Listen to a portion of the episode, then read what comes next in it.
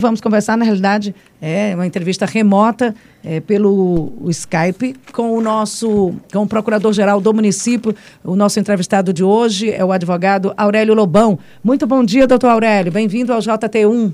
Bom dia, Simone. Bom dia, Luciano. Bom dia a todos os ouvintes da Teresina FM. É um prazer poder aqui prestar alguns esclarecimentos e contribuir com a informação para a nossa população teresinense. Você que é o homem do acordo, né?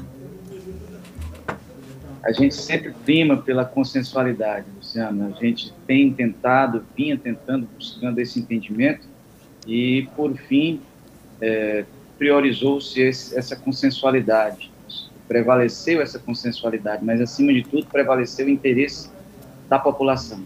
E, graças a Deus, deu tudo certo e estamos aguardando agora a homologação do acordo pela Justiça para que a gente possa dar início aos cumprimentos das cláusulas. Doutor Aurélio, é, só é, a dívida reconhecida pela Prefeitura do ano, do ano base de 2020 foram 21 milhões, 4 milhões e 500 mil pagos agora em outubro. Esse dinheiro só vai ser pago mediante a homologação da Justiça. O senhor acredita que hoje isso ainda possa acontecer? A homologação e já efetivamente o pagamento da primeira parcela, que é a de número maior, de 4 milhões e 500 mil reais?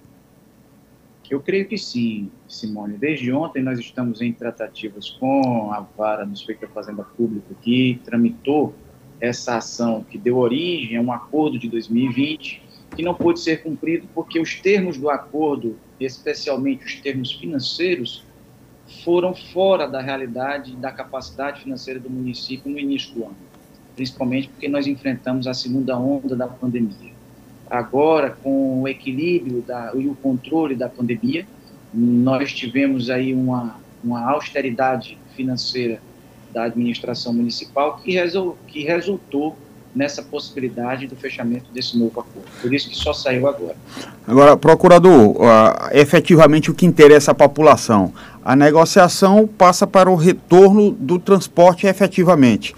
Já há uma perspectiva os ônibus voltam a circular normalmente a partir de quando? De segunda, de terça? Já há esse entendimento? Vamos lá. É importante que se diga que esse acordo ele repactua cláusulas de um acordo de 2020. O contrato de concessão ele continua em vigor. As cláusulas do contrato de concessão que exige o cumprimento é, das ordens de serviço, enfim, todas essas situações eles, eles continuam em vigor. O que é que aconteceu de novo nesse acordo? Primeiro, é que com esse pagamento da primeira parcela, essa verba tem que ser destinada prioritariamente para o pagamento dos trabalhadores, que era um pedido que o doutor Pessoa fez desde o início que assumiu, desde o início do ano, assim que assumiu a prefeitura, ele buscou mediar essa relação já desgastada entre os empregados e os donos de empresas de transporte coletivo. Tentou fazer alguns aportes financeiros, mas esses recursos não, che não chegaram às mãos do trabalhador. Agora não, agora a gente resolveu é, negociar, fazer o acordo, firmar um acordo com cada consórcio individualizadamente, porque cada consórcio tem uma realidade própria, alguns consórcios estão em dias com os seus trabalhadores, outros vão precisar de suporte. E é exatamente diante de cada realidade, cada caso é um caso, que a gente vai estabelecer as tratativas de. vem estabelecendo as tratativas desde então. E, dentro desse contexto do acordo, assim que houver o primeiro cronograma, o primeiro desembolso financeiro, haverá de ser pago primeiro os trabalhadores que estejam aí com seus salários atrasados. Procurador. Contínuo, Desculpa. O próprio, a própria Citrans vai emitir suas ordens de serviço e as empresas deverão honrar na sua tecnicidade esse pedido, é, essa ordem de serviço na sua totalidade. Então, se for pedido 200 ônibus, tem que colocar 200 ônibus. Eu ia lhe questionar era o funcionamento desse sistema. O sistema já colapsou, entrou nesta crise e a prefeitura tinha manifestado o desejo de fazer uma modificação ou ceder apenas metade do sistema para iniciativa privada e municipalizar parte do sistema, mudar esse modelo que está atualmente em funcionamento. Quais são as, os próximos passos? Como é que vai ser tratada essa relação para manter o sistema de transporte de massa funcionando sem a possibilidade de uma nova crise, procurador? É, me permita, Luciano, é, você observa que desde o início do ano eles vêm rodando com a bilhetagem, com a tarifa. Ou seja, é, não, eles não estão recebendo nada do município que não seja os vale transporte. Então veja que eles têm aí, e aí nós estamos num momento de recuperação do fluxo é, da população a utilizar o sistema em virtude do, do da Covid-19. Então, o sistema ele tende a ser autossuficiente, porque o contrato que rege essa prestação de serviço, ele afirma que esse subsídio, esse auxílio que o município eh, pode dar para as empresas é algo excepcional, não é para virar regra. E o que tinha até então era regra, ou seja, todo o tempo se, se fazendo pagamento de subsídio. Então, o que é que aconteceu? Esses estudos estão sendo feitos, é, existem consultorias que foram é, tratadas para uma análise desse da nossa sistemática do transporte coletivo, mas para que isso aconteça, a gente demanda tempo. Nós estamos aí com, com 10 meses de gestão para tentar resolver um problema de 30 anos. Então é importante que se dê tempo ao tempo para que as coisas aconteçam de forma é, correta e que a população sinta-se prestigiada sinta-se com serviço público de qualidade. É, eu nunca tinha visto essa análise que o senhor acabou de fazer, que eles estão meio a, a duras penas, de uma forma reduzida, mas estão sim circulando é, sem esse repasse da prefeitura. São ex, nos exatos nove meses que estão é, nessa situação, então já é um, re, um, reflexo de que esse sistema não precisaria desse repasse constantemente, que o senhor disse que passaria a ser, é, virou regra, mas era para ser algo pontual. Então, é uma análise que a gente precisa fazer. A outra questão aí, eh, procurador, é o valor que já foi acordado para o ano de 2021.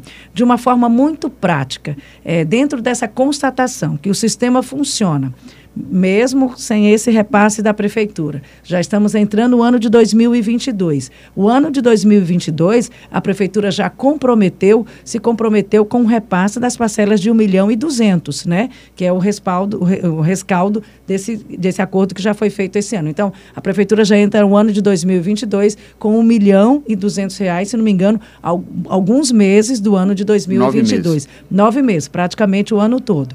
Então, como é que fica o reflexo do de 2022? 2021, porque essa parceria do acordo diz respeito ao ano 2020. Então já entra o ano de 2022 endividado e devendo 2021. Ainda tem que ver as meias passagens, as gratuidades e a integração, né? Que seria subsídio também por parte do poder público. Mas subsídio é uma coisa que eu estou vendo que a prefeitura agora está realmente é, muito mas criteriosa. alguém paga, né? Quando você oferece a, a, a passagem, a meia ou a, a, de graça e faz a integração, alguém tem que pagar. O repactuado aí, já, já se pensa o quê? No, no, novo contrato? Já se olha de outra maneira essa matemática aí do sistema de transporte coletivo, procurador?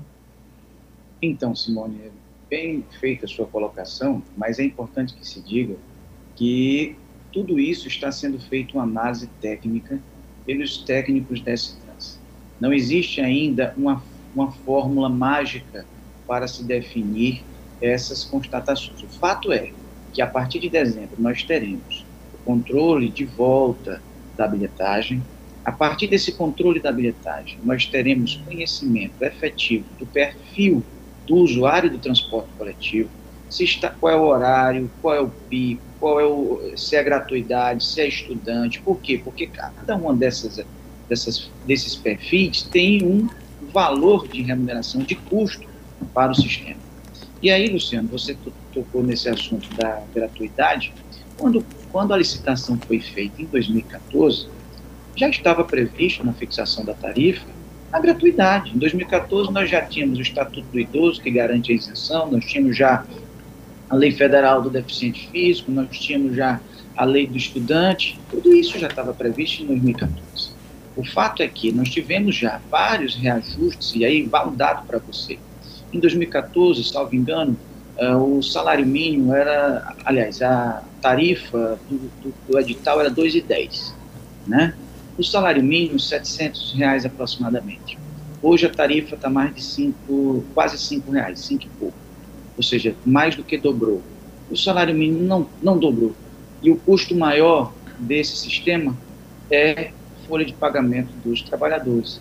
Então veja que a gente precisa analisar os números com cautela, porque a gente está trabalhando com recursos da população. A gente trabalha com austeridade na despesa, na realização desses gastos.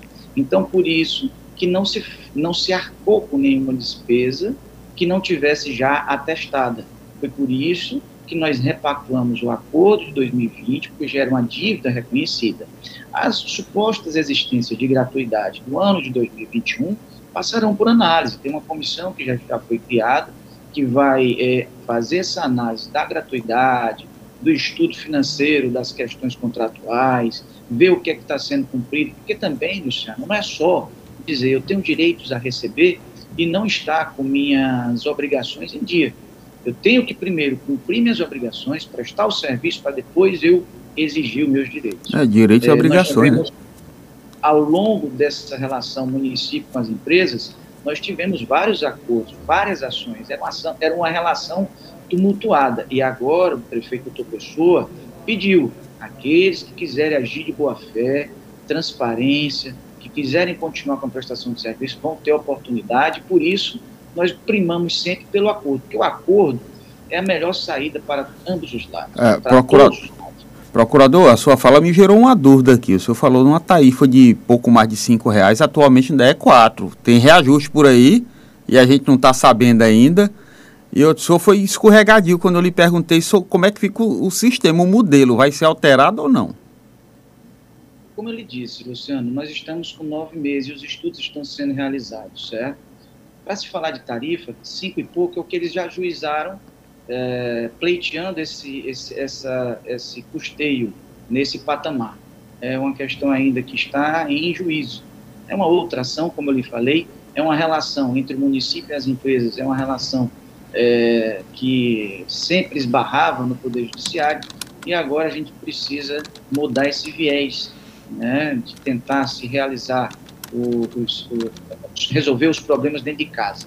Né? Então, as empresas resolvem os problemas dela, com o apoio do município, naquilo que for possível, mas a gente precisa ter agora uma relação é, transparente, mas sempre primando pela qualidade do serviço, porque a população é que precisa desse serviço de qualidade. Procurador, em algum momento a prefeitura, nesses nove meses, então é um tempo em que muitas coisas aconteceram e muitos debates, e vou chamar não debates, mas de conversa aconteceram, é, a, a, prefeitura pensou é, em desistir é, desse contrato e recomeçar tudo de novo? Eu sei que tem todo um aparato judicial com relação a isso, mas também tem uma questão de gestão e de um clamor da população por ser um, um serviço essencial. Em algum momento passou pela.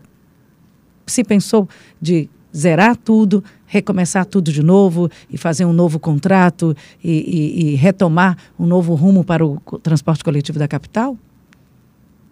Não, Simone, na verdade o que a gente sempre primou foi tentar resgatar o sistema. Tanto e tanto é verdade que na minha fala, na CPI, nas entrevistas que a gente é, concedia, a gente sempre primou pela, pelo resgate do sistema. Todavia, é aquela situação: ninguém pode ajudar quem não quer ajuda. Então, as empresas, que são quatro consórcios que prestam serviços hoje na capital, duas delas já se manifestaram mais é, suscetíveis desse pedido de acordo e, e, e, e apresentaram-se mais, digamos assim, abertas para um diálogo. Outras duas é, é, ficavam mais reticentes. Mas com o decorrer do período do, das tratativas, buscou-se esse entendimento e conseguiu-se hoje um acordo com, as, com os quatro consórcios. Todos, hoje todos é, acordaram e anuíram com as exigências que estão no acordo que está para ser homologado. É, procurador, e foi existe alguma cláusula nesse contrato para impedir que haja novas paralisações, que hajam aí é, é, uma situação em que leve o sistema a parar e a população fique novamente à mercê e fique sem o, o serviço, sem o transporte? Existe sim, Luciano. Inclusive, era uma das questões que o prefeito doutor Pessoa exigia que tivesse. Por quê? Porque não é justo você fazer um desembolso financeiro e logo em seguida, dessa monta com sacrifício, né? Porque 4 milhões e meio que vai ser rateado entre as empresas, entre os consórcios, né? Proporcionalmente a cada, a cada consórcio, não é justo a população é, ter, mesmo com todo o esforço da, do município, ter um serviço descontinuado. Então, nós colocamos essa cláusula de que, em caso de paralisação por culpa das concessionárias, os, os repasses mensais ficarão suspensos até o retorno das atividades nos termos das ordens de serviços que forem emitidas pela STS. Procurador, é, nós tivemos é, muitas informações e também vimos em reportagens especiais sobre o vandalismo nos pontos de ônibus. A prefeitura fez a recuperação disso e todo esse trabalho já está preparado. Esse sistema está preparado para que ônibus, os ônibus comecem a voltar normalmente em grande quantidade, com um fluxo maior de pessoa. É, a partir de segunda-feira, está tudo pronto? São duas situações, Simone, que a gente precisa pontuar acerca dessas integrações, desses, desses pontos de ônibus. Primeiro é que é, foi feita uma reunião pelo prefeito doutor Pessoa e todos os superintendentes das SAARs, para exatamente fazermos uma, um relatório fotográfico, circunstanciado, de todos os, van, os vandalismos que aconteceram, todas as depreciações que aconteceram, juntamente com o suporte da Guarda Municipal, com o suporte é, do aparato da segurança municipal, exatamente para evitarmos que novos é, atos de vandalismo aconteçam. Então, foi feito já uma análise e alguns já foram reparados. Por quê? Porque isso daí foi uma verba de convênio federal. Então, essa construção desses, desses sistemas de, de paradas, de integração, são verbas de recurso federal e a gente precisa é, notadamente de reparar esses, esses, esses danos que foram causados para poder finalizarmos as prestações de conta desse recurso. Com relação a, a essa integração que você falou, Simone, é importante que se diga que foi um sistema que foi implantado e os próprios empresários é, reclamam porque não foram escutados, não foram é, consultados, nem participaram dessa, dessa formatação do sistema tal como ele está hoje.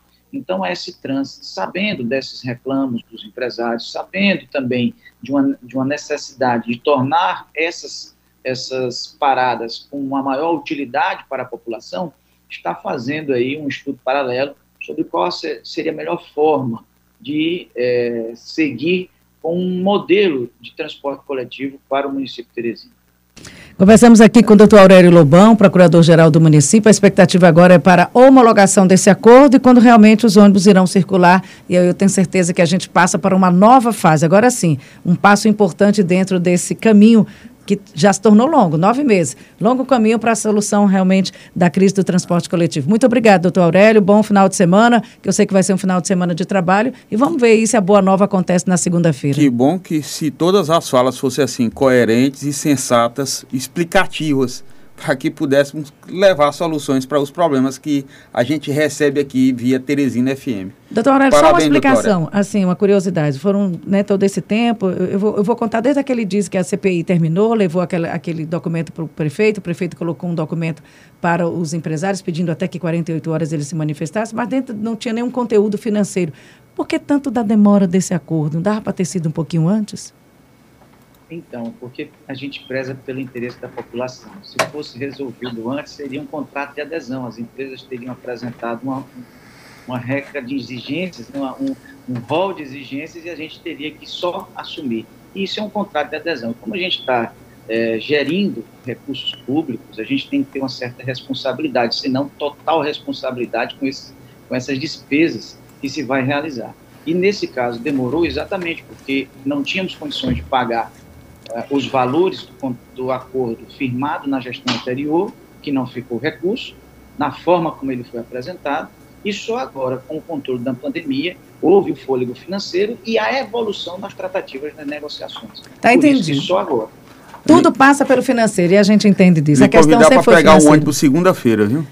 Vamos ver o que acontece, como é que, como, é que, como, como é que amanhece a nossa segunda-feira, a nossa manhã. E olha que a gente tem uma repercussão muito rápida aqui, que o nosso programa vai às seis e meia, horário de pico e de rush de quem está saindo de casa, indo para a escola, cuidando da vida. Bom final de semana, bom trabalho. Vamos ver o que, é que acontece na segunda. Vamos torcer, torcer. A gente sempre torce por boas notícias para que tudo aconteça de uma forma muito sensata e dentro da normalidade.